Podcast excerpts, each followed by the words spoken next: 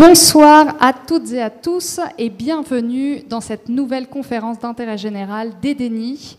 Euh, je suis ravie de vous retrouver après cette période euh, de confinement. Euh, alors, il nous manque le public. On aimerait évidemment que vous soyez présents avec nous dans la salle, mais il faudra attendre la rentrée de septembre pour, cette, pour une nouvelle saison de conférences. En attendant, je suis ravie de vous retrouver donc en, live pour celles et ceux qui sont avec nous et qui pourront poser vos questions ou en podcast pour celles et ceux d'entre vous qui nous écouteront plus tard. Dans tous les cas, cette soirée va être très très intéressante sur ce sujet sorcellerie et nouveaux rites que vous avez été très nombreux et nombreuses à nous demander. Euh, je me présente très rapidement. Je m'appelle Hélène de Vestel. Je suis la fondatrice du collectif Edeni qui propose euh, et crée des formations de transition écologique euh, totale, c'est-à-dire en ayant une approche très inclusive euh, holistiques qui prennent euh, vraiment en compte différents aspects de nos vies, de nos quotidiens, de nos idéaux, avec toujours cette volonté de pouvoir participer à un monde plus juste, à une meilleure résistance, reliance et résilience euh, de nos sociétés. J'ai le plaisir de recevoir ce soir deux sorcières, Judith et Voltairine, pour ce sujet autour de sorcellerie et nouveaux rites qui intrigue et qui a besoin d'être démystifié et en même temps découvert, creusé pour tout ce qu'il a à nous apporter aujourd'hui au XXIe siècle euh, dans une société qui est en perte de sens totale euh, et qui euh, aussi développe des produits et des systèmes mortifères contre lesquels combattre. Est-ce que la sorcellerie peut être une solution euh, qui a été porté par exemple sur le devant euh, par des, de grandes autrices comme Starhawk. Et puis dernièrement, le succès de Sorcière, le livre de Mona Chollet aussi, a, réintroduit sur le devant de la scène euh, la figure mythique de la sorcière. On va voir avec nos invités ce soir ce qu'il en est, ce qu'on peut en apprendre, ce que ça veut dire la sorcellerie aujourd'hui, mais aussi les limites et la manière dont on peut se vivre en tant que sorcier et sorcière en 2020. Bonsoir euh, Voltairine et Judith, est-ce que vous pouvez vous présenter rapidement? Bonsoir euh, à toutes et tous. Euh, donc je, suis Voltairine. mon lien à la sorcellerie s'est fait très tôt, de manière très intuitive dans mon enfance. Euh, et c'est un sujet qui m'a toujours euh, rattrapé euh, depuis. et cependant, c'est vrai que c'est un rapport qui était très personnel et très individuel jusqu'à ma lecture en 2015 de Révèle obscur de Starhawk. Et cette lecture a été une révélation pour moi parce que enfin, je voyais qu'il y avait possibilité de congruence, de, de lien et de pont entre ma pratique politique, puisque je suis militante anarchiste depuis plus de dix ans, et ma pratique spirituelle, individuelle et intime. Et cela liait euh, ma pratique collective, euh, le fait d'être engagée dans le monde, et ma pratique individuelle. Et j'ai vu qu'on pouvait finalement euh, lier les deux avec beaucoup de, de cohérence ce qui était assez inhabituel avec le terreau français qui, qui, a priori, dissocie euh, l'anarchisme de toute pratique spirituelle. Et donc, euh, depuis quelques années, je suis aussi euh, militante écoféministe, notamment dans un collectif qui s'appelle Voix des Terres. Et, et voilà, j'essaye à mon niveau de de voir si l'on peut adapter la tradition reclaiming, donc tradition qui a été euh, entre autres créée par euh, Starhawk dans les années 70 euh, dans la baie de San Francisco aux États-Unis. et donc voilà, c'est pour cela que je suis ici ce soir, c'est pour tenter de vous expliquer cette partie, voilà, encore un peu méconnue en France, d'une spiritualité activiste, avec des racines euh, également anarchistes, mais pas que, et euh, surtout écoféministes. Merci beaucoup, Altérine. Judith. À moi. Alors, c'est toujours un exercice euh, très compliqué pour moi. par quoi commencer Je crois que je suis sorcière depuis toute petite. Euh, mais c'était pas bien vu au départ. Enfin, c'était plutôt une insulte, ah, une espèce de sorcière. Et euh, j'aime bien ce terme euh, qu'a utilisé Voltairine pour décrire, c'est-à-dire qu'à un moment donné, ça nous rattrape. et puis on essaye de faire, enfin en tout cas pour ma part, j'ai beaucoup essayé de le fuir. et puis ça revenait. dans la vie de tous les jours, je suis multi-entrepreneur et je suis experte en égalité femmes-hommes. Euh, j'accompagne euh, autant que possible des entreprises qui euh, attachent une importance particulière à cette question de l'égalité entre les femmes et les hommes dans le monde professionnel. donc j'ai une très bonne connaissance de tous les mécanismes qui produisent des inégalités dans, dans, la société, alors particulièrement les inégalités entre les femmes et les hommes, mais ça concerne euh, à peu près toutes les inégalités, en fait. J'ai une association qui s'appelle la Fabrique des égalités. Euh, et, euh, et, à un moment donné, j'ai accepté que j'étais une sorcière, mais dans cette, dans cette dimension que je trouvais lumineuse, qui allait contre la figure de la sorcière, vêtue de noir, avec son chapeau pointu, son balai, son nez crochu. Qui est très répandu quand même, euh, notamment par Walt Disney, avec une, analogie euh, qui me dérange profondément avec la représentation de, la personne juive. donc tout ça m'a beaucoup questionné et, et j'ai moi aussi trouvé dans, dans Rêver l'obscur de Starhawk comme une espèce comme une espèce de confirmation de quelque chose qui était présent à l'intérieur de moi depuis des années. Et, et je, l'ai lu et je me suis dit, mais elle pense comme moi. C'est pas tout à fait ça, en fait. Euh, elle a quand même écrit ce bouquin, euh, je crois, en 1983 ou quelque chose comme ça. Donc, j'avais que 5 ans, donc a priori, euh, voilà, faites pas le calcul, j'ai 41 ans, hein, j'abrège. Euh, et, et, et, Vandana Shiva aussi euh, m'a énormément euh, parlé. Enfin, je, voilà, j'avais des confirmations des, des, des, femmes qui mettaient en mots des choses que je ressentais de manière très très profonde.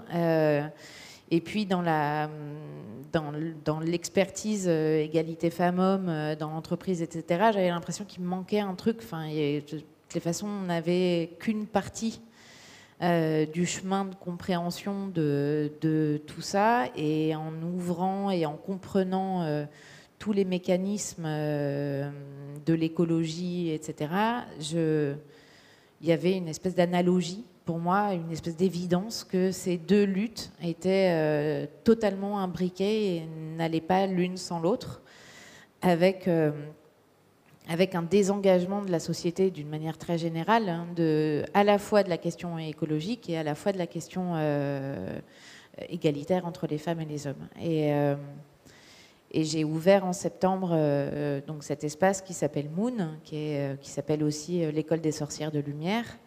Qui est le premier café de sorcellerie. Ouais, c'est, c'est pas vraiment un café, c'est un tiers lieu. C'est à la fois une boutique où on où on présente euh, des produits qui sont euh, créés euh, d'une certaine manière, avec une idéologie derrière, enfin voilà, quelque chose de toujours très respectueux de l'environnement, mais qui va au-delà du discours et qui ne sont pas juste... une vraie éthique. Oui, enfin il y a une... c'est pas qu'une posture, quoi. Et puis c'était cette idée euh, déjà d'afficher le terme sorcière. Euh, alors le travail avait été déjà un peu fait par euh, Mona Cholet, soit, mais l'année dernière, au mois de septembre, on en parlait déjà beaucoup moins qu'aujourd'hui.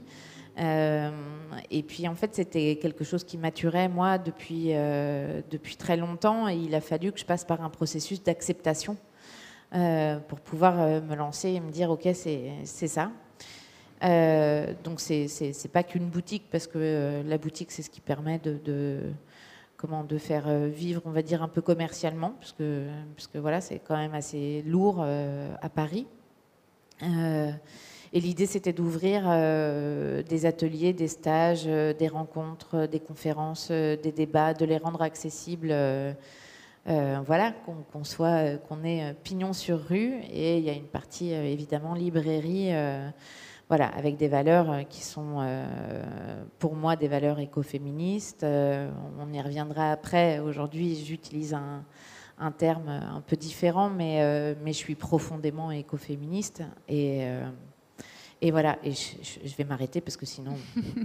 et alors, en préparant cette conférence, euh, lorsqu'on euh, a préparé euh, cette conférence à deux, à deux reprises, toutes les trois, il y a plusieurs choses qui revenaient et auxquelles on ne s'attend pas forcément quand on a l'image d'Épinal euh, de la sorcière qui a été euh, euh, vraiment mal divulguée, on va dire, par l'univers Disney, par exemple, et autres. la première notion qui est beaucoup revenue dans vos présentations de l'exercice de la sorcellerie, c'est le fait que c'est quelque chose qui est en vous depuis très jeune, qui s'est imposé à vous malgré la volonté presque de le repousser tellement que ce terme a été euh, monté en repoussoir sur la terminologie de la sorcière, avec le nez crochu, euh, malveillante, l'âme du diable, etc.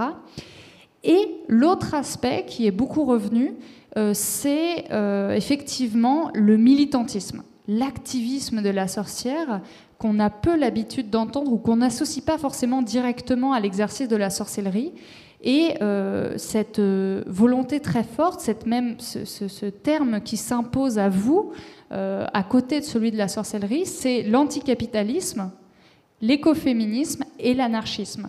Alors du coup, je vais vous demander à chacune quelle est votre vision et votre description de la sorcellerie et donc de la sorcière en 2020. Voltairine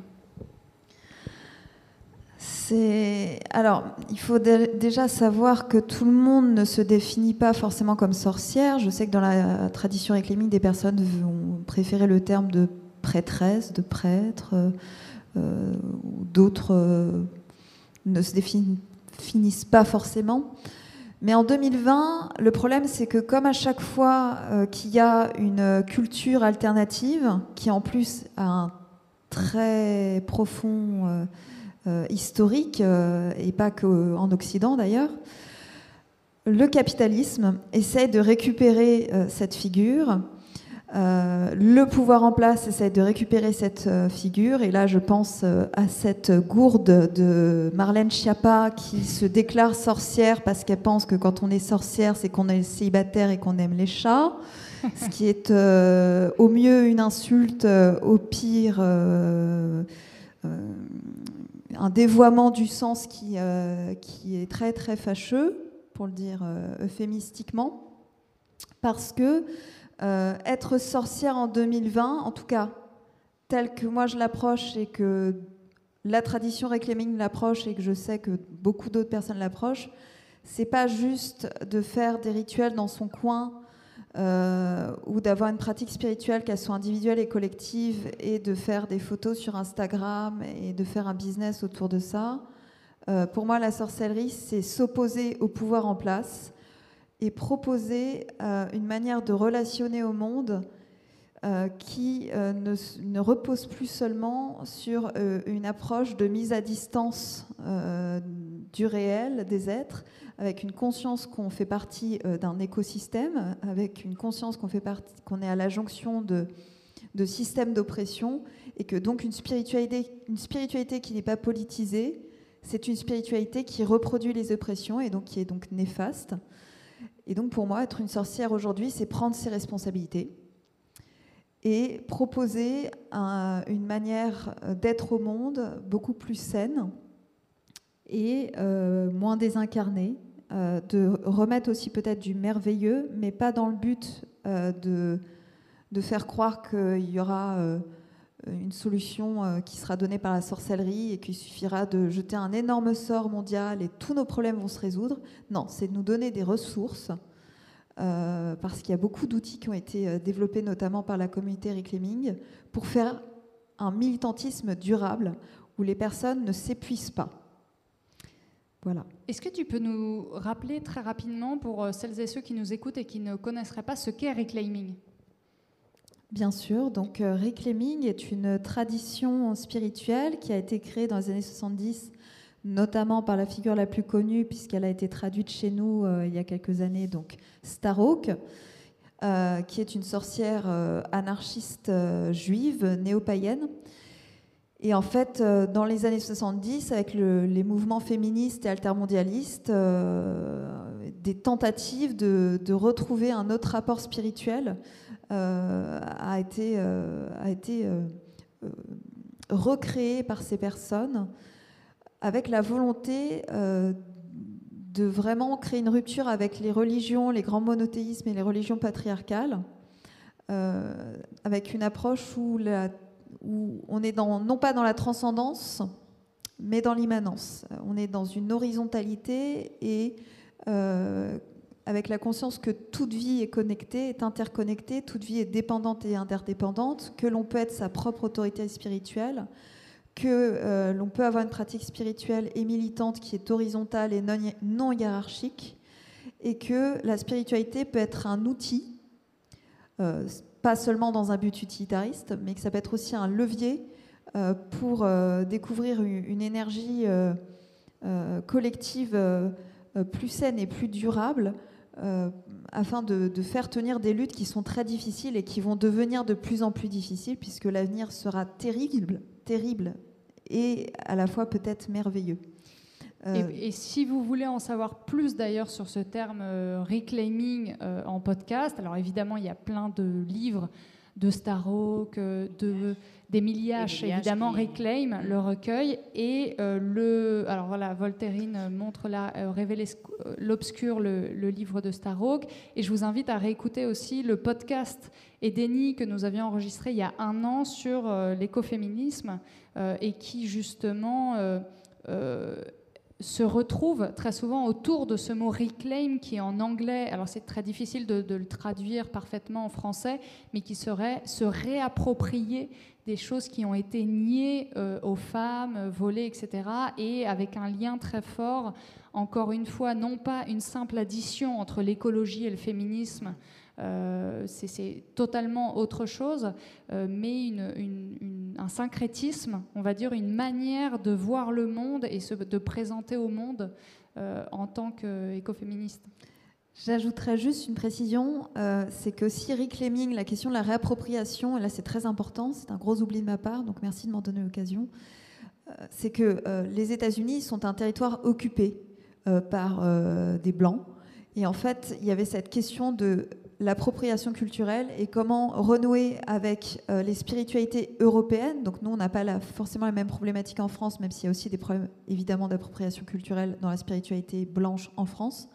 Euh, mais que Rick Lemming avait comme volonté d'arrêter de piller euh, la spiritualité des peuples qui se sont fait exploiter et opprimer dans l'histoire états-unienne euh, afin de retrouver une, spiritualité néo-païenne qui, euh, a ses racines euh, en Europe. Donc en Europe, on a une problématique légèrement différente parce que nous, on est déjà a priori à l'endroit où ça s'est passé. Donc à nous d'excaver tout ça et de, se réapproprier ce qui a été perdu aussi en connaissance de cette spiritualité. Merci beaucoup. Judith, pour toi, la sorcellerie en 2020, qu'est-ce que ça représente?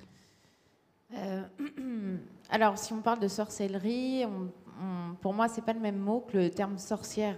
Euh, sorcière, pour moi, il y, a quelque chose de, l'ordre de la liberté et de la liberté profonde. Pour moi, la, sorcière, la figure de la sorcière, en fait, c'est une femme libre.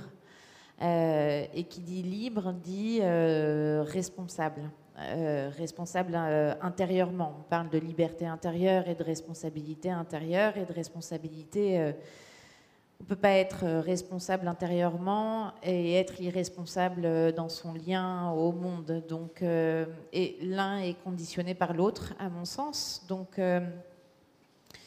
donc il y avait, il y a, en fait, il y a, plein de choses euh, sur lesquelles euh, je rejoins Voltairine et j'ai, je, enfin, on est vraiment très en phase euh, sur sur la figure de, la, de la sorcière. Donc, qui dit libre, pour moi, dit aussi avoir cette capacité à penser euh, le monde et son rapport au monde. Et qui pense le monde et son rapport au monde euh, est obligé de constater euh, dans quel monde on vit. c'est là que la question anticapitaliste, pour moi, prend tout son sens, parce que fait, la figure de la sorcière est quand même, même et surtout à l'époque des bûchers, une figure de, femme qui prend soin, qui prend soin du vivant, envers et contre tout, et envers et contre un, patriarcat euh, dominateur et euh, ce qui a donné naissance plus tard euh, au capitalisme tel qu'on le vit aujourd'hui. Donc pour moi, quand on est anticapitaliste, on est aussi anti-patriarcat. Enfin, pour, pour moi, on, vit dans une société capitaliste patriarcale ou un patriarcat capitaliste. On peut le tourner dans tous les sens. les deux dynamiques sont complémentaires et pour exister, sont obligés de mettre à mal, de dominer, de, priver, d'asservir tant les femmes que la nature. Et c'est là où il y a quelque chose d'intimement lié. Et c'est ce lien même qui aujourd'hui fait défaut. C'est-à-dire que euh, quand on parle d'écoféminisme, on fait quoi? On, remet un lien qui était un lien... Euh, euh, enfin, un lien vivant, juste qui, était l'essence de la vie, quoi, pas, enfin la nature même de ce qu'est la vie. Là où, pour pouvoir s'imposer, le, capitalisme et donc le patriarcat a dû couper le lien. Donc on a euh, coupé les femmes de leur intérieur, on a coupé les femmes de leur émotionnel, on a coupé les femmes d'une spiritualité plus libre, on a coupé les femmes d'une capacité à réfléchir. Et en fait, quand moi, femme, magie et politique, c'est ça. C'est la politique, c'est quoi? C'est penser le monde dans lequel on vit et penser notre manière d'être à ce monde. Euh, et les sorcières avaient cette puissance incroyable, et c'est là où le pouvoir du dedans, euh, tel que défini par Starhawk, est une ressource hallucinante. C'est-à-dire que quand Rick Lemming euh, parle de redonner des ressources, en fait, pour moi, c'est pas, moi je, l'entends comme retrouver des ressources que nous avons en nous euh, et qui font notre puissance et qui n'est pas une puissance genrée, en ce sens où c'est une puissance à l'intérieur de soi qui, ne vise pas à avoir un pouvoir sûr, donc qui va euh, par définition à l'encontre de ce que le capitalisme a été obligé de mettre en place pour pouvoir euh, euh, vivre et grandir et, produire toutes les inégalités contre lesquelles on lutte plus ou moins, mais contre lesquelles il va falloir lutter de plus en plus, en tout cas, parce que, parce que là, là, ça va pas du tout. et, et, voilà, et pour moi, la sorcière, c'est aussi cette femme qui cette femme ou cet homme parce que bizarrement, quand on parle des sorciers, euh, on parle des sorciers. Et quand on parle des sorcières, pour moi, je ne sais pas pourquoi j'ai des sorciers dedans. Euh, j'ai l'impression que c'est un peu le même parallèle qu'on peut faire euh, sur beaucoup de métiers masculins qui, dans sa version féminine, sont dégradés et dans la version masculine, sont toujours portés au rang d'experts, qui a une maîtrise, etc. Par exemple, une couturière Bon, bah, c'est les ourlets, quoi, ou euh, rapiécer les chaussettes. Un couturier, alors là, non. Là, on est sur de la haute couture, euh, sur, euh, sur quelqu'un qui maîtrise un art. Et pour cuisinière, cuisinière, un peu pareil. Et sorcière, sorcier.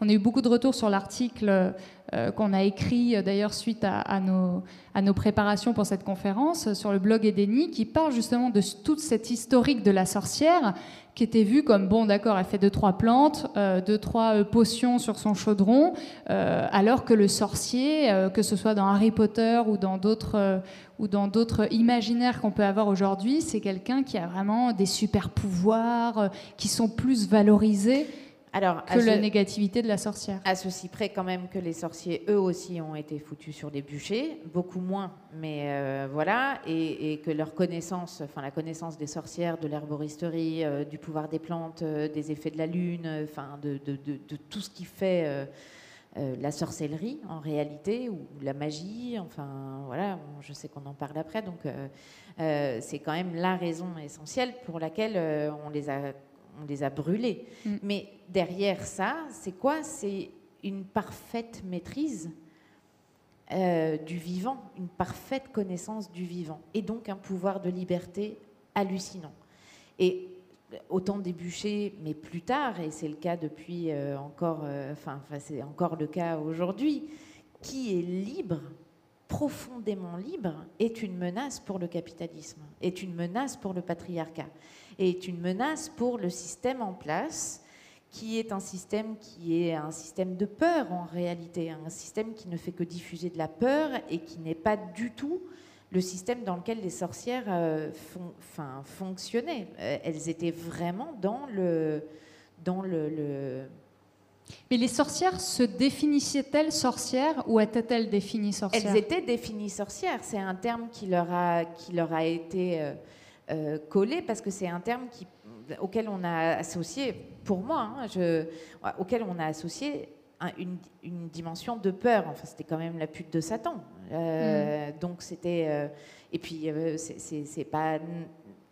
Le, le, christianisme a quand même beaucoup participé à à ériger la figure de la sorcière comme quelqu'un de, de, néfaste, mais c'était une sorcière a été libre sexuellement, alors que tout était ultra codifié. C'était quelqu'un qui était capable de penser par elle-même. Enfin, il y, a tout un tas de choses contre lesquelles finalement euh, le clergé, euh, le, christianisme, le, pouvoir patriarcal en place, la science, la médecine, à partir du moment où le patriarcat a décidé que la science et la médecine étaient un pouvoir réservé aux hommes, les sorcières ont été, euh, ont été euh, pourchassées.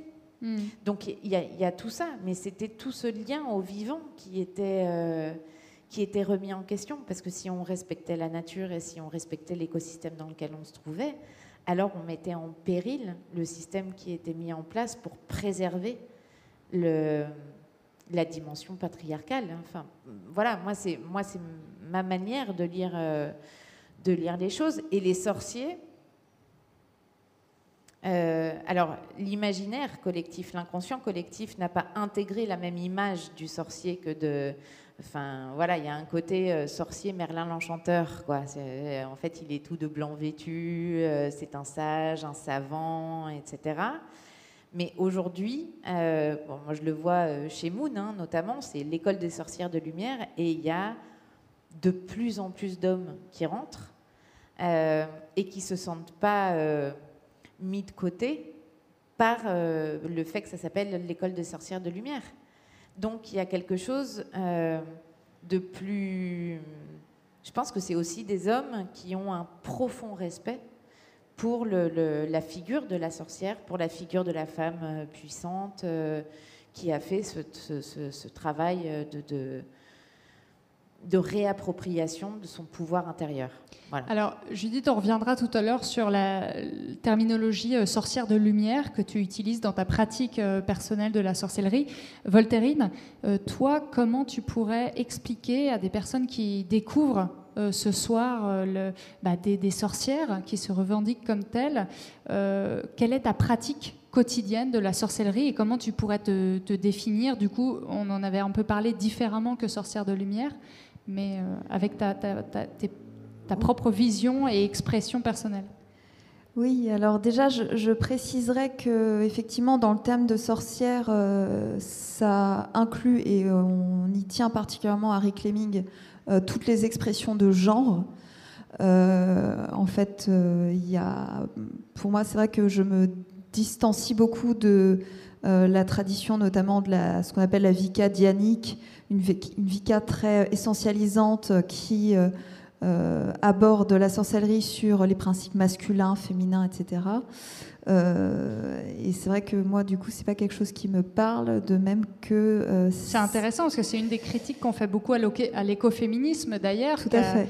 Que, que, rejettent les écoféminismes, hein, qui ont toujours dit attendez, ça n'a jamais été à la base de notre mouvement, mais cette, euh, cette critique, en tout cas cette, cette apposition injuste d'essentialisme autour de l'écoféminisme. Tout à fait. Et, euh, à vrai dire, euh, de même qu'il y a des féminismes, de même qu'il y a euh, des anarchismes, de même qu'il y a, bah, aussi des sorcelleries, des, pratiques sorcières. et donc elles peuvent toutes se croiser, plus ou moins interagir, parfois s'opposer, ce qui, qui peut être sain, hein, qui est du consensus et du dissensus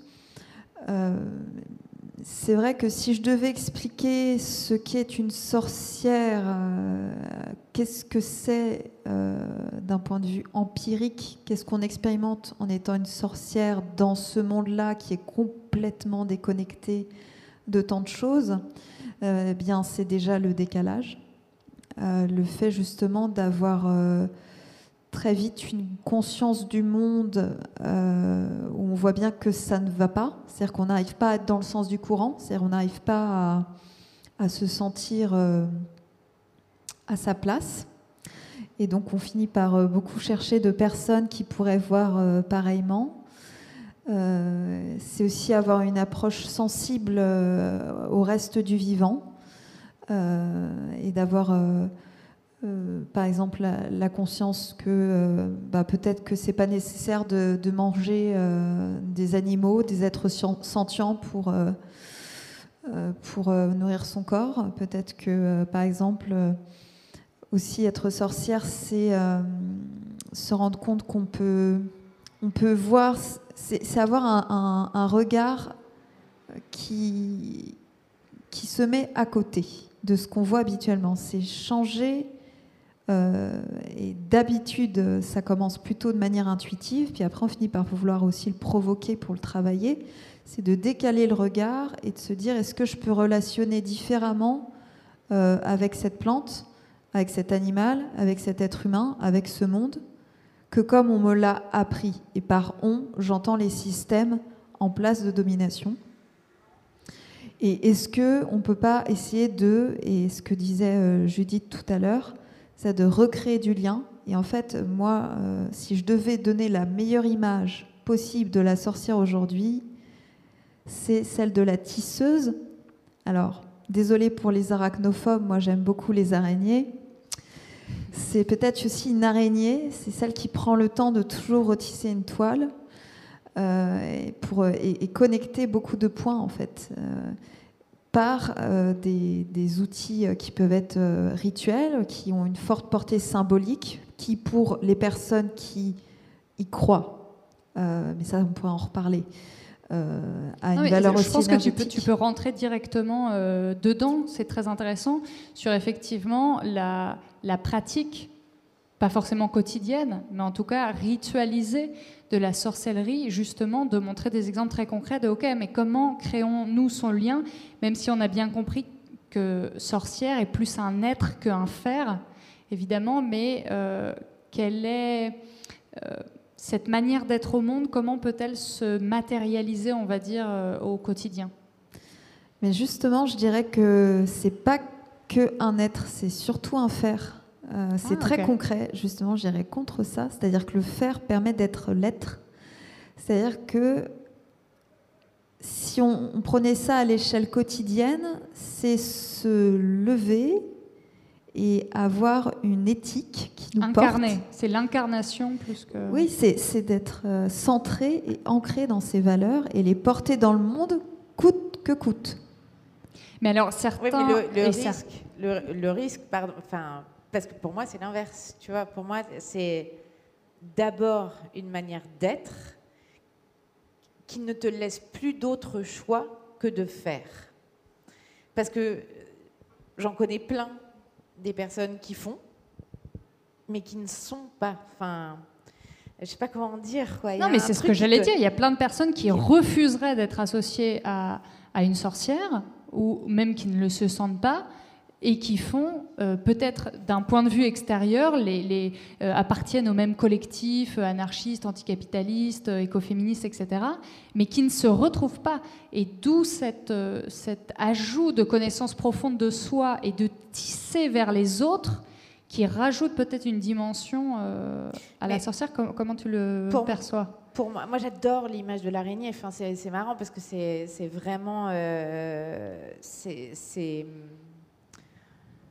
c'est euh, cet animal qui m'accompagne au quotidien. Et quand j'ai pensé Moon, j'ai vraiment pensé euh, toile d'araignée. Alors, toile d'araignée physique, toile d'araignée digitale, toile d'araignée interpersonnelle. Enfin, il y, a vraiment. Euh, enfin, Et puis, moi, je suis une grande fan d'albums pour enfants. Et il y a un bouquin que j'adore qui s'appelle Élise la couturière et c'est une, c'est une souris, je crois, et elle a une araignée qui la conseille et qui est juste, euh, bon, bref. Euh, donc il y, a vraiment cette idée euh, de, de, tisser et en ça, c'est du faire.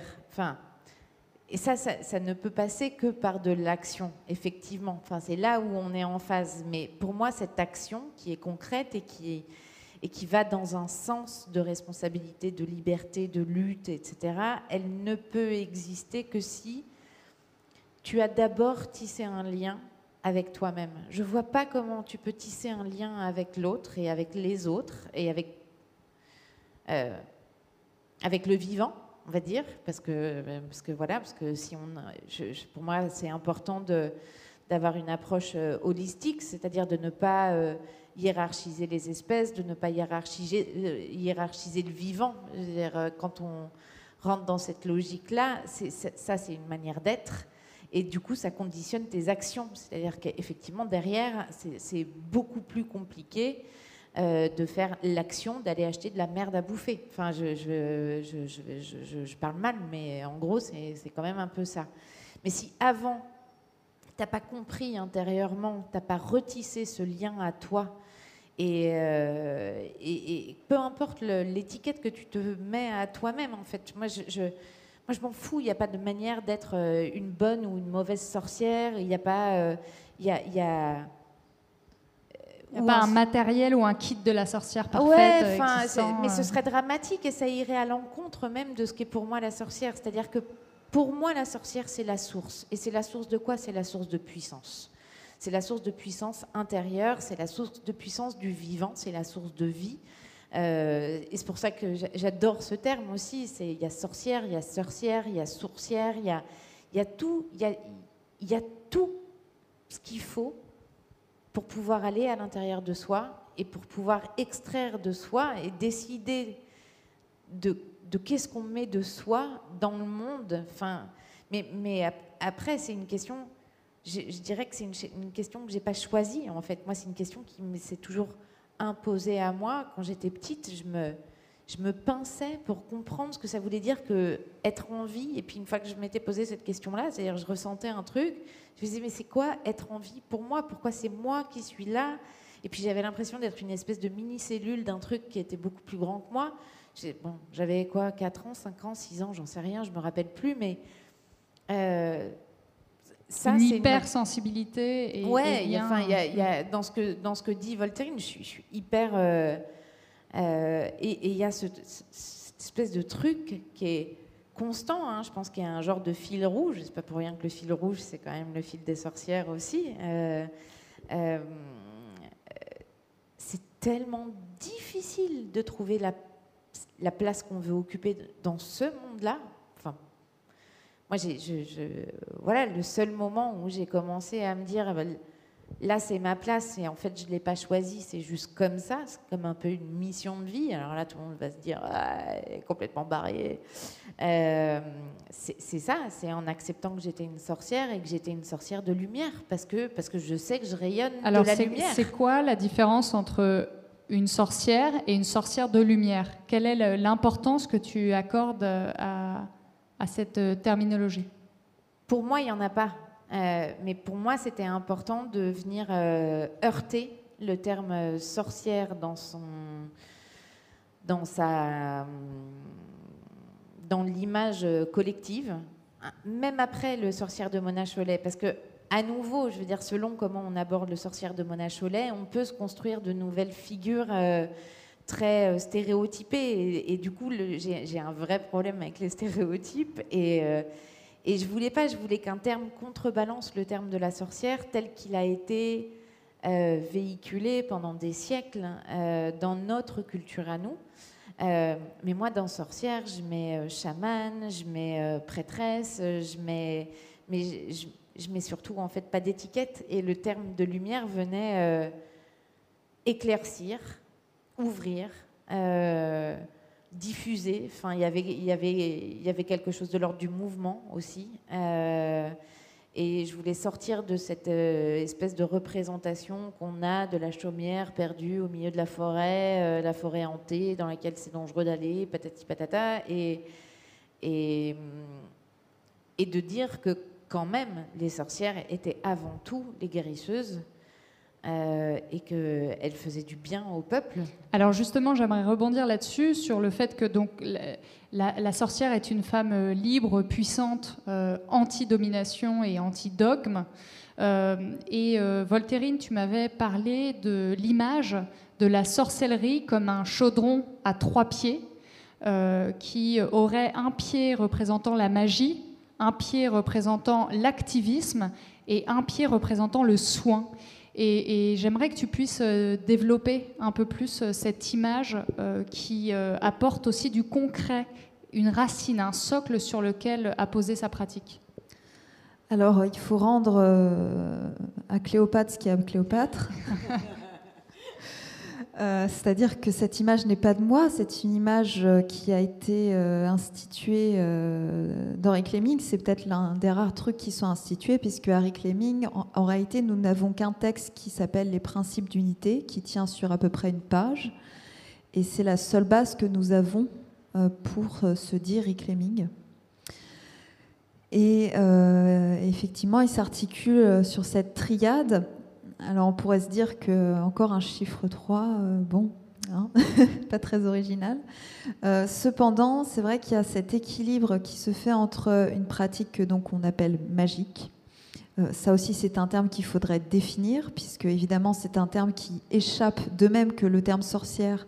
Ce sont des termes qui souvent échappent à la connaissance universitaire, à la connaissance logique classique euh, parce qu'il n'y a pas de protocole scientifique forcément pour euh, aborder euh, ces choses-là. Et, donc c'est un, terme qui peut être piégeux, mais c'est un terme aussi qui peut être très riche. On a évidemment le soin, care en anglais, qui est le fait de prendre soin d'eux, le fait de guérir, le fait de créer des liens de soi, des autres, de l'endroit où on est, euh, et, ça, c'est ce qui est vraiment l'identité, la particularité euh, de la tradition reclaiming, contrairement par exemple aux traditions vicanes qui sont implantées en France. Euh, à savoir que la tradition reclaiming ne s'était pas implantée en France jusqu'à ce que, avec d'autres compagnes et compagnons, on, s'y mette il y a quelques années c'est l'activisme, c'est le militantisme, c'est donc le fait de politiser la spiritualité, ce qui ne va pas manquer d'en inquiéter beaucoup, puisque évidemment on va se dire que euh, euh, eh bien, euh, si on politise, c'est-à-dire qu'il y a une question de prise de pouvoir, mais ça encore, c'est la question, c'est comment on aborde justement la, question du pouvoir. Évidemment que dans un monothéisme institutionnalisé, avec des enjeux d'argent et de et de enfin on n'est pas euh, pas un ordre clunisien. Donc euh, on n'est pas pas on n'est pas du tout dans une perspective de prendre le pouvoir par exemple. On est dans une perspective plutôt de retrouver un pouvoir et de s'en servir au besoin contre les pouvoirs en place et peut-être pas que dans une attitude d'ailleurs défensive, hein, mais euh, si j'essaie de synthétiser un peu ma pensée qui s'est un peu perdue, donc vous m'excuserez, mais c'est un, un, défaut de confection euh, que j'assume pleinement. tes parents, tes parents, c'est tes parents. mais pas que, j'essaye de l'assumer aussi moi-même, étant ma propre autorité. voilà. dédicace à ma, à ma, chère maman qui m'écoute là. mais, mais, donc oui, ces trois piliers viennent pour s'équilibrer, c'est-à-dire que ça fait, ça crée une relation entre la part magique euh, qui, euh, si elle était seule, euh, bon, irait pas très loin, ce serait très sympathique, mais ça irait pas très loin. Le soin pour que ça puisse durer, pour que on dirige cette magie vers aussi une intention qui est le fait de réparer essentiellement ce monde.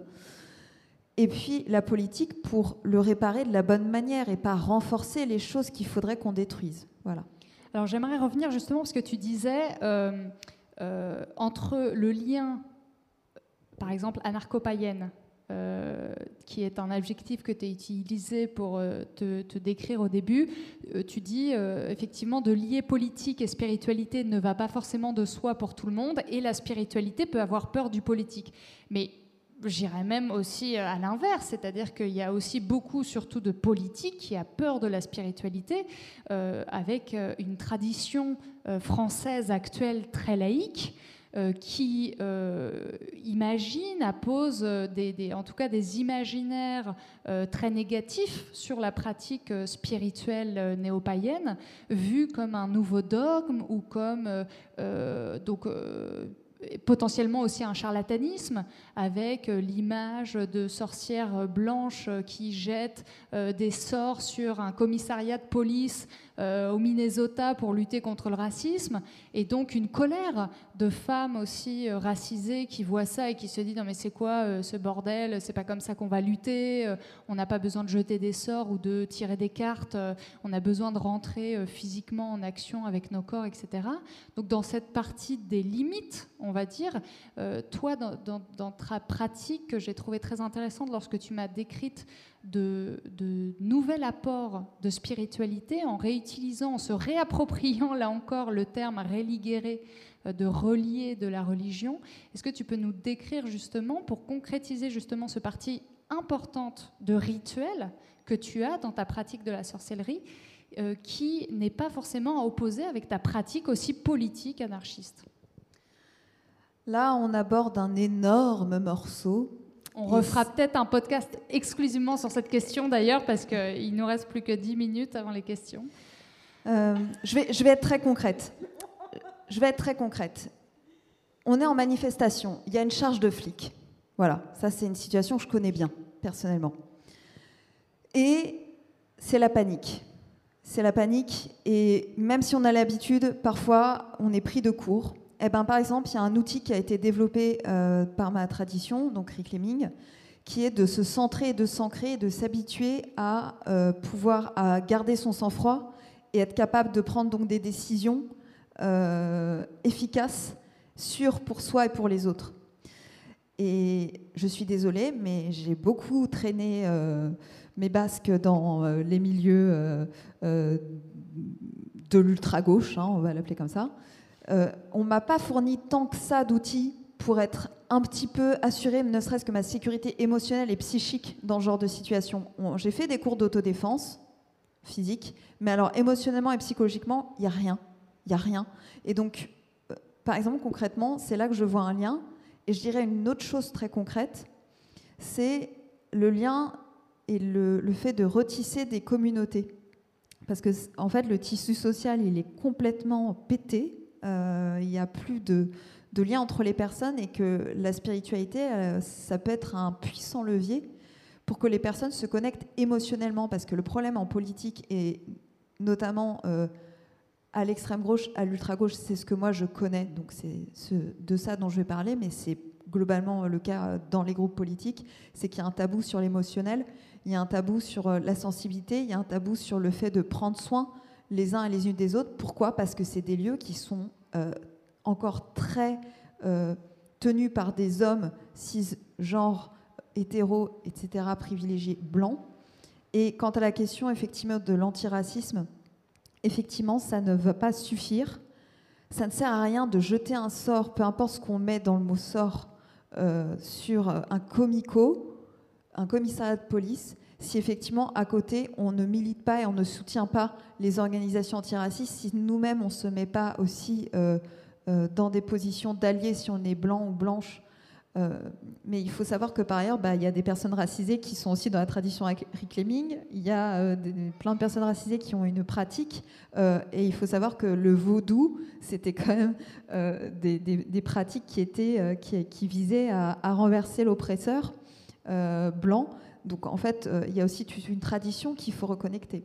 J'ai rencontré justement euh, un cercle de sorcières qui me disait que pour elles, la pratique de rituels en sororité, euh, comme ça, une fois par semaine, qu'elles pouvaient faire euh, parfois avec du sang menstruel. Donc là, on est à fond dans, ce qu'on peut s'imaginer, des pratiques très particulières, mais aussi tout simplement de, des cercles de discussion aussi, de reconnexion les unes avec les autres. Et pour elle, en tout cas de ce qu'elle me disait, c'était parfois, oui, il peut y avoir des incantations, des choses comme ça, mais qui ne sont pas vécues pour elle comme quelque chose d'ésotérique mais comme aussi un empouvoirment personnel de pouvoir se dire ah, j'ai besoin d'un espace justement safe d'autodéfense émotionnelle et ça c'est une, une, manière de le sortir aussi. Alors le problème c'est que là tu viens de dire autodéfense émotionnelle. Moi je trouve qu'on a un sujet euh, aujourd'hui avec tout ce qui touche euh, aux sorcières, à la politique, à la magie, etc. On a un sujet essentiel qui est un sujet de vocabulaire.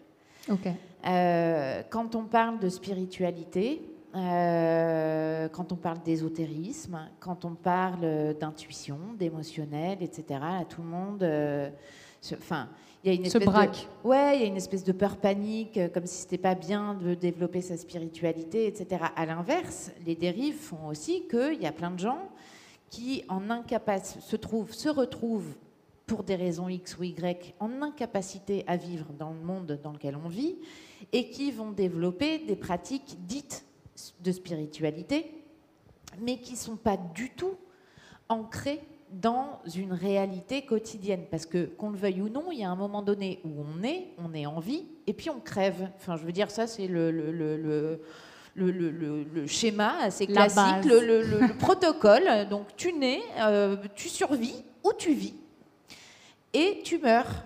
Voilà, plus ou moins tôt, plus ou moins bien, plus ou moins. Voilà, mais globalement, tu n'as pas trop de choix. sinon, il n'y a, même pas de question de vocabulaire. Ce, que moi j'entends par politique, euh, quand on met en regard euh, magie, politique, spiritualité, politique, etc., c'est vraiment. La politique, c'est euh, la manière de s'ancrer dans sa vie la manière dont on va agir à partir de, ce qu'on est dans l'écosystème dans lequel on se trouve et pour participer à quelque chose dans lequel on décide de s'engager. Donc il y a un engagement très fort, mais qui est un engagement au départ vis-à-vis de soi. Et pour moi, il ne sert absolument à rien. je ne comprends même pas qu'on ne vive sa vie que d'un point de vue spirituel. C'est-à-dire, je, vais raconter une anecdote qui est euh, assez euh, douloureuse, qui est très courte. Un jour, une femme passe la porte de, la de, Moon euh, et parle, me dit, enfin, me dit, je sais pas, me fait un truc sur les pierres enfin, euh, entend parler quelqu'un d'autre, euh, rebondit dessus en disant oui mais ça c'est ça, etc., etc. Bon, repart et puis revient le lendemain. Euh, toujours avec le même, avec beaucoup d'interprétations ésotériques, spirituelles, voilà. Et puis à un moment donné, je me rends compte quand même que il y a quelque chose intuitivement qui me dit alerte, cette femme ne, ne va pas bien. Non pas parce que elle fait beaucoup d'interprétations, etc., mais parce que elle a une lecture de sa vie qui est uniquement euh, ésotérique, euh, un peu barrée, etc., etc. Et je lui pose une question basique. Je lui dis où est-ce que vous êtes en ce moment? Où est-ce que vous habitez? Parce que je connais très bien mon quartier. Quelqu'un que je n'ai jamais vu, quelqu'un qui vient coup sur coup d'un jour à l'autre soit c'est quelqu'un de nouveau dans le, quartier, euh, voilà, soit c'est qu'il y a quelque chose qui cloche. En fait, cette femme était une femme qui était à la rue, qui n'avait pas bouffé depuis deux jours, et qui expliquait qu'elle avait des forces sombres qui euh, s'acharnaient contre elle et qu'il euh, lui voulait du mal, etc., etc. avec une connaissance par ailleurs de du cycle de lune, du pouvoir des pierres, de super.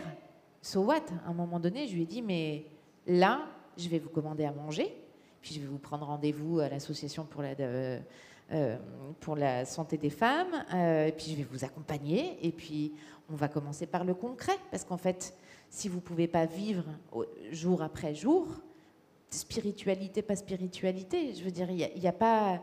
Aujourd'hui, on est à peine en train d'essayer de, comprendre qu'il faut qu'on survive. Donc, on n'en est même pas à se demander comment on fait pour vivre. Vivre aujourd'hui, la, question, c'est une vraie question de vocabulaire. Aujourd'hui, moi, quand je regarde les gens, j'ai pas l'impression qu'ils soient en, vie. J'ai l'impression qu'ils sont en survie. Et, et, pour moi, ça, le fait d'être en vie, c'est politique. Il y a une phrase de René Char qui dit euh, on, place souvent l'insignifiant au devant de l'essentiel. Euh, et justement, ce sont un peu ces dérives d'être euh, totalement désancré, enfin d'être hors sol, ou, euh, ou, de, ou, de, sombrer dans le capitalisme, merchandising. Quand je recherchais euh, mes, mes, premiers intérêts, mes premières recherches Google sur les sorcières, je suis tombée sur des personnes, plus d'ailleurs médiums, voyantes, qui tirent les cartes, qui ont des pierres magiques, qui coûtent super cher, qui sont extraites à l'autre bout du monde, pas du tout écologiques. Enfin, vraiment dans, dans le pire de capitalisme charlatan qui peut faire et qui va exploser exploiter la souffrance psychologique justement euh, de personnes. Et ça, je pense que c'est vraiment euh, très important de, pouvoir le, relayer. Je pense qu'il euh, y a pas mal de questions que j'ai pu survoler très rapidement. on va essayer de, conclure là-dessus, sachant que je pense qu'on refera dans tous les cas un autre épisode. Euh, parce qu'il y, aurait encore trop de choses à dire, ne serait-ce que dans notre préparation, on avait déjà évoqué beaucoup plus euh, de choses sur lesquelles euh, je pense qu'il y a un, vrai intérêt général de revenir. Donc on reviendra déjà là-dessus, je vous le promets. En attendant, on va prendre les questions, mais avant ça, j'aimerais savoir, premièrement, avant qu'on oublie à la toute fin, une œuvre que vous pourriez recommander euh, une ou deux, on va dire, que ce soit un podcast, un livre, une exposition, euh, une pensée que vous voudriez euh, recommander à des personnes qui nous écoutent? Ok. je commence? Bon, je sais qu'on l'a en commun. C'est Rêver l'obscur, femme, magie et politique de Starhawk.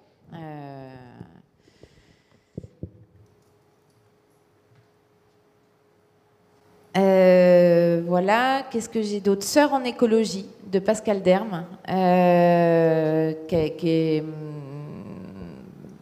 est, un, petit livre, euh, vraiment c'est un petit bijou. Éco-rituel de Joanna Massy, qui est quand même passionnant. J'en ai un en ce moment que j'aime beaucoup qui s'appelle Dialogue avec les, vos déesses intérieures, qui est très très beau, très accessible. Et enfin, il y a le podcast, euh, alors là, de Charlotte Bien-Aimée, euh, un podcast à soi. Il y a trois épisodes sur l'écoféminisme. Euh, d'ailleurs, un où il y a Myriam, qui, mm. qui, intervient. voilà, je. C'est déjà très bien. C'est déjà très bien. Merci beaucoup, Judith. Euh, j'aurais pu faire à peu près les mêmes recommandations, même si je connais peut-être pas tout, j'ai pas tout lu. Euh, évidemment, euh, dans les éditions Cambourakis, grâce à Isabelle qui a fait un travail merveilleux, on a donc trois livres de, de Starhawk, donc Rêver l'obscur, Chronique altermondialiste et Quel monde voulons-nous les autres livres, elle en a écrit plein, ne sont pas encore traduits, mais on peut les trouver en anglais pour les personnes qui lisent l'anglais.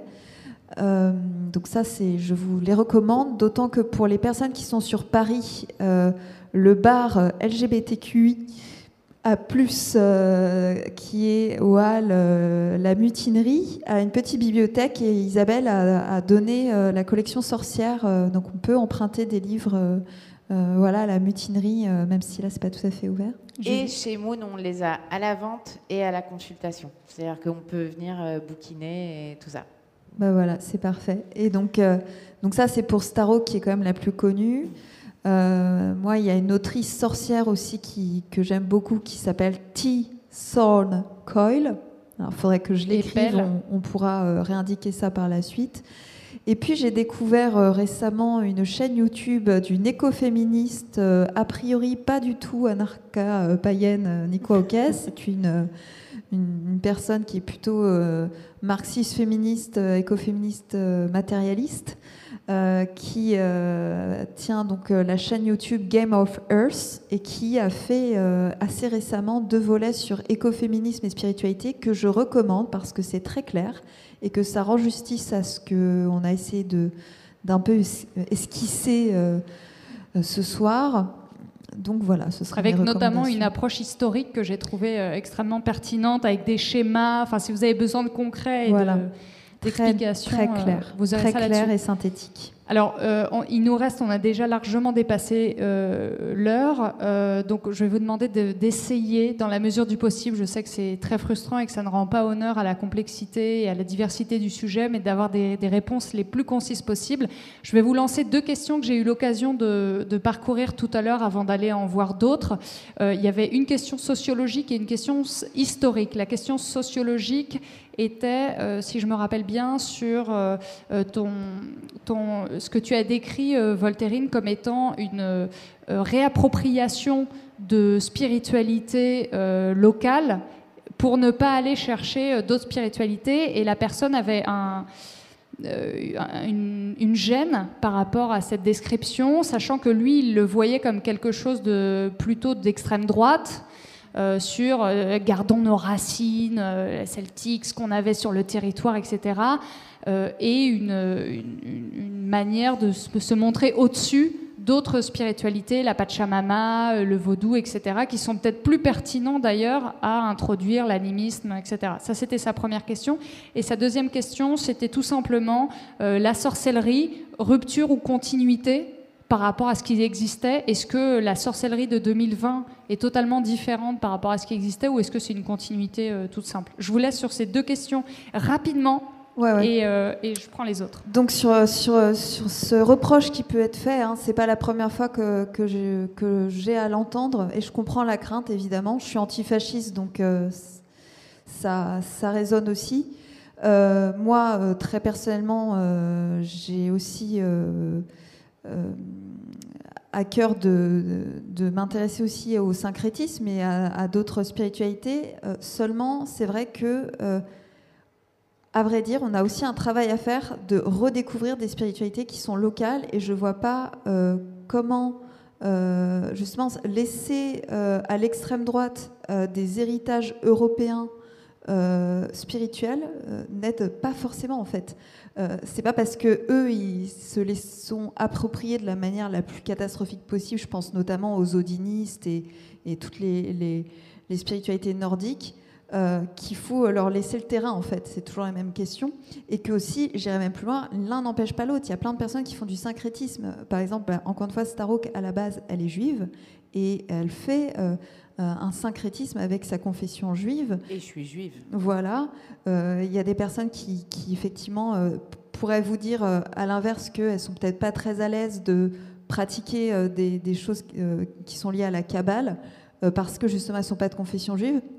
Donc là, à partir de là, euh, pour moi, le seul critère, c'est si on veut s'intéresser à des spiritualités qui sont des spiritualités avec lesquelles euh, notre culture personnelle n'est pas liée, euh, à tout le moins, il faut le faire avec les personnes dont c'est la culture, communiquer là-dessus et faire attention de ne pas justement bah, avoir son gros privilège blanc qui empêche de faire les choses avec respect. Et que, encore une fois, je trouve que diaboliser euh, le fait de se reconnecter à quelque chose de local, sachant qu'il euh, faut qu'on arrête de prendre l'avion, etc. Euh, moi, je pense que c'est peut-être bien que on, retrouve aussi des, choses, enfin une spiritualité plus plus locale. Voilà. Et puis, et puis pour rebondir aussi sur ce que dit Voltairine, la, question du rapport à la spiritualité est importante. C'est-à-dire que moi, je suis juive et ça ne m'empêche pas de, d'avoir euh, un intérêt extrêmement fort euh, pour euh, le bouddhisme, pour, pour tout un tas de, spiritualités qui sont en fait qui sont très porteuses si on décide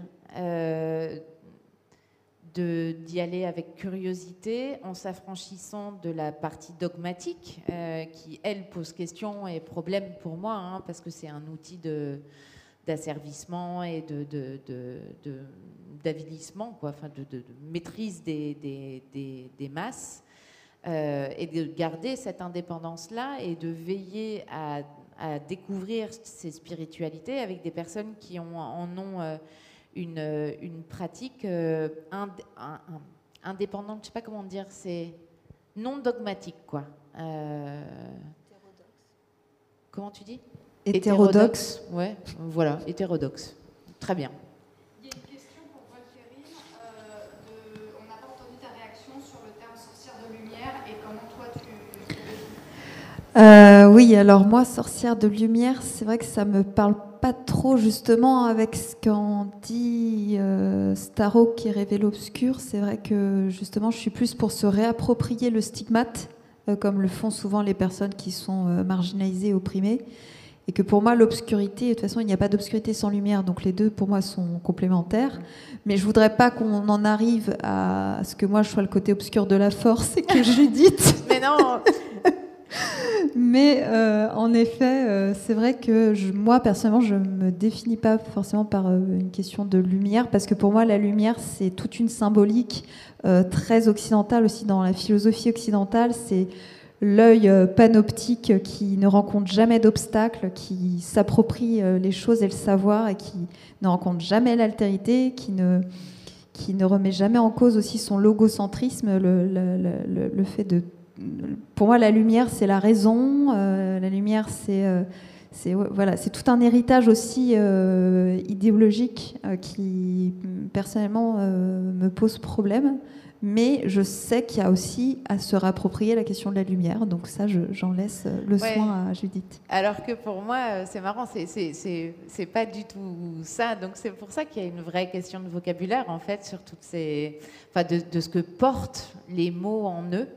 Euh, et, la lumière, c'est plutôt euh, comme une espèce de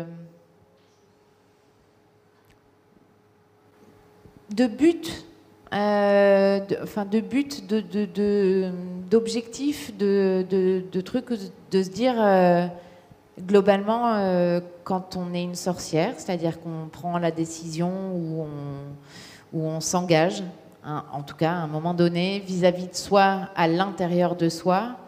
Euh, il faut du courage pour être au contact de ces ombres.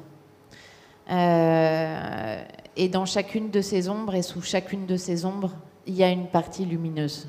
Et c'est celle-ci qu'on cherche. Et c'est celle-ci qui est porteuse. Et c'est celle-ci qui donne euh, l'énergie pour, pour construire sa propre vie et, participer au monde de la manière la plus juste qui soit. Voilà, c'est en ce sens-là, moi, lumière que. Euh, il y a une question. Euh, est-ce qu'une sorcière aujourd'hui, c'est avoir sa spiritualité singulière et unique, un mix de plein de rites et d'idées issues d'horizons différents plutôt qu'une pratique euh, collective Et comment rejoindre un groupe de sorcières? Alors, euh, enfin, pour moi, il n'y a, pas, euh, a pas de mode d'emploi et de checklist. C'est-à-dire que, pour le coup, euh, ce qui va avec la liberté et la responsabilité, c'est cette capacité à, se positionner par rapport à ce qui est bon pour soi. Et le collectif a énormément de vertus. Énormément. Hein, mais la solitude aussi. Euh, le, faire son truc à sa sauce. Euh, moi, on me demande souvent quels sont mes rituels. Euh, dire, bah, tous les soirs, je rentre, je me bois une bière et je fume, je deux clopes enfermées dans ma salle de bain parce que j'ai mes filles à la maison. Quoi. Donc voilà, je, mais parce que c'est après mes rituels à moi, je, je vais avoir du mal à les partager.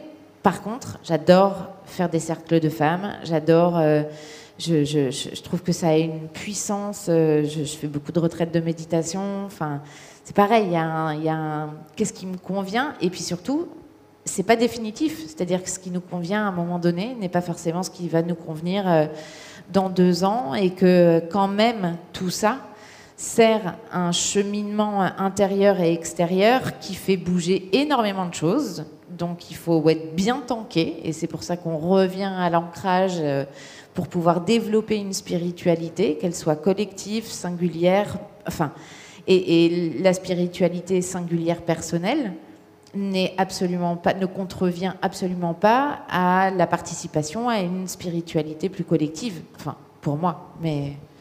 Euh, tout à fait, c'est absolument pas opposé, c'est évidemment complémentaire. Après, il y a des personnes qui n'arrivent pas à le faire collectivement euh, pour plein de raisons différentes. On peut avoir de l'anxiété sociale, on peut avoir euh, des maladies mentales aussi, on peut avoir une dépression, c'est dur de connecter avec les autres et pourtant on peut avoir une pratique spirituelle individuelle qui est importante.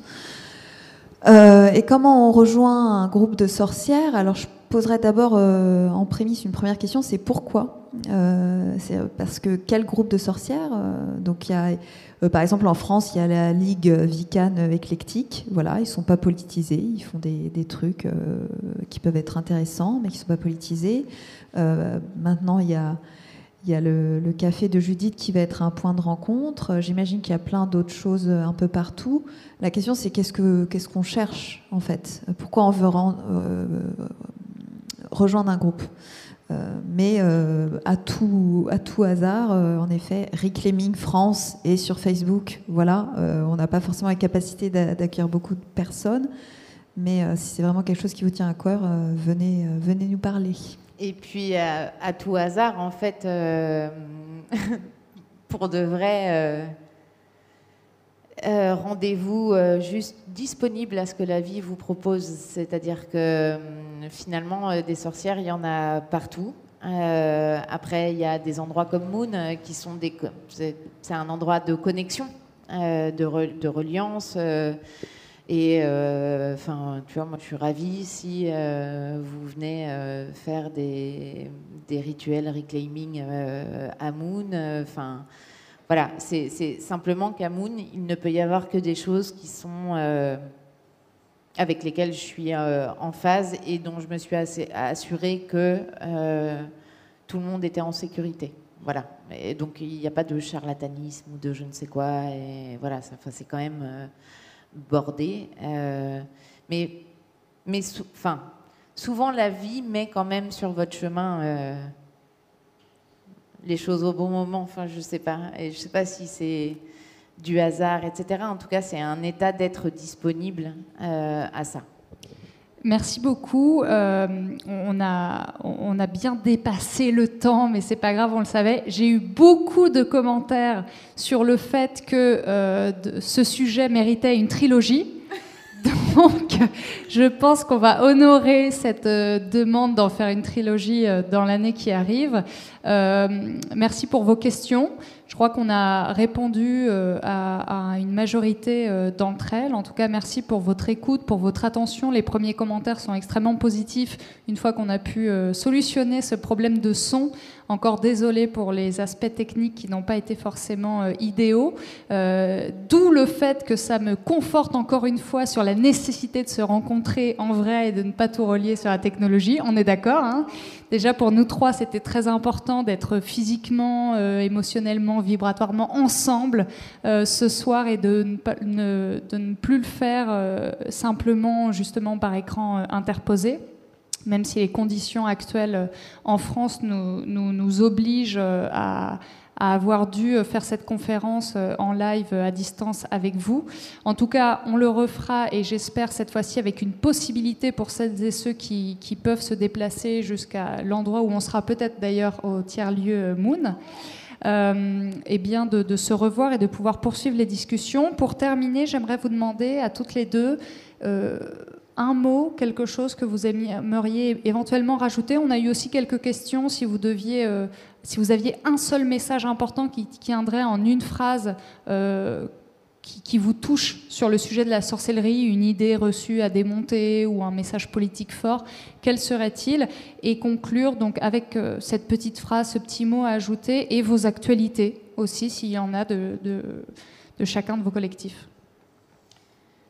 Euh,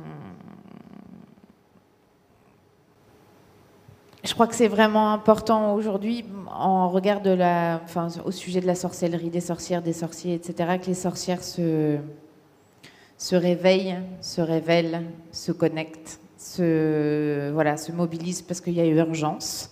Alors on savait que, on pressentait que les femmes portaient en elles la guérison de la planète, enfin du monde en elles, et que ça passera très probablement par elles. Je dirais plus encore par par euh, cette puissance de, de, la figure de la sorcière euh, intérieure, et etc. Donc il y a vraiment ce, besoin-là. Euh, pour l'actu, on va lancer, on avait prévu de lancer ça avant la période de confinement, mais on a deux projets qui se superposent, qui sont Moon Place et Moon Voice.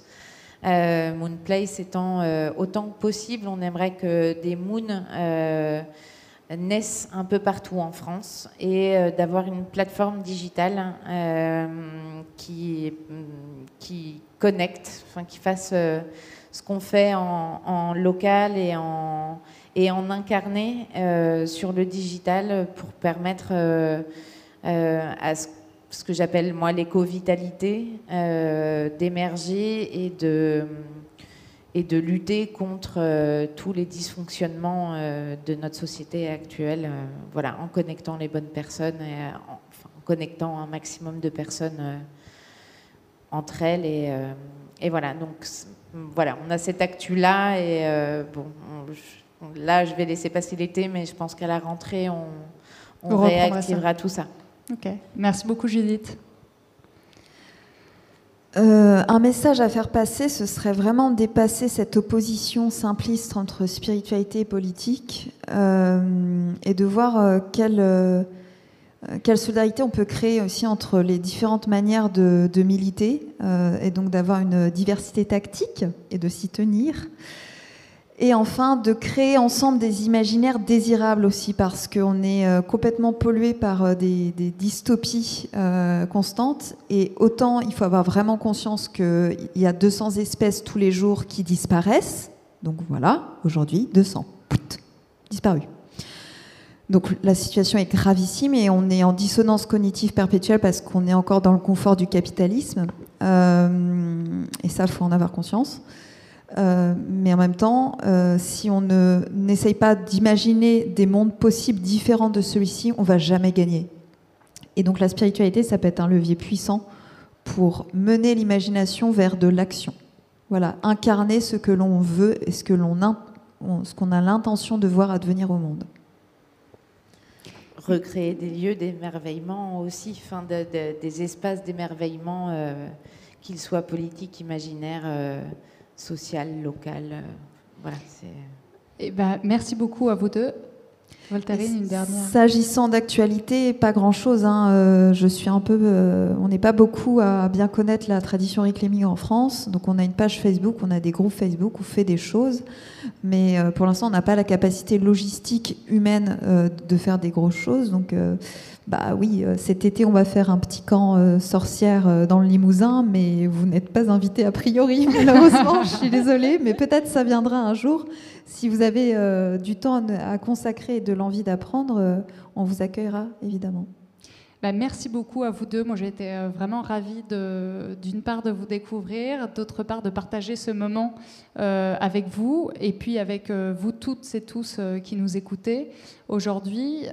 concernant les, actualités aussi des dénis et parce qu'on en a parlé aujourd'hui sur la nécessité de se reconnecter, à la rentrée aussi en septembre, on va refaire notre euh, devenu traditionnel, en tout cas plébiscité, retraite en éco-sérénité, inspiré euh, notamment de, du travail qui relie qui est un exercice euh, de rituel d'éco-psychologie développé par Johanna Macy, dont tu as parlé, Judith, en introduction, qui est quelque chose qui nous touche beaucoup, notamment dans notre travail de militants et militantes chez Edeni, puisqu'on a une tendance justement à être bah, épuisé en burn-out, touché par les horreurs, par les injustices et par le fait que ça n'avance pas assez vite, voire qu'on échoue.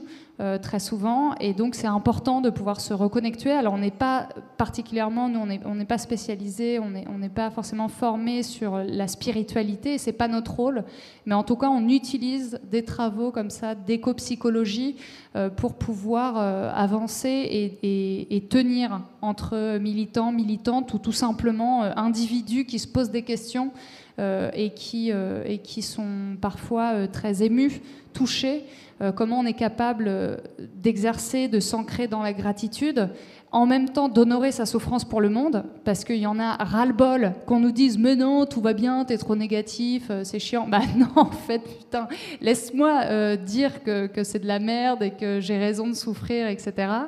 Euh, et puis ensuite d'être capable aussi de dépasser ça, de porter un nouveau regard et enfin d'être dans l'action, ce fameux activisme, cette nécessité qu'on a de faire euh, et, de, de s'apercevoir que ce n'est pas forcément une ultime étape à franchir à tout prix qui ensuite ne nous permettra pas de repasser par tous les autres, mais au contraire une spirale par laquelle on repasse, accompagnée sans doute d'araignées qui nous permettent de, tisser des liens dans cette toile de la vie euh, et, du vivant euh, qui nous unit toutes et tous.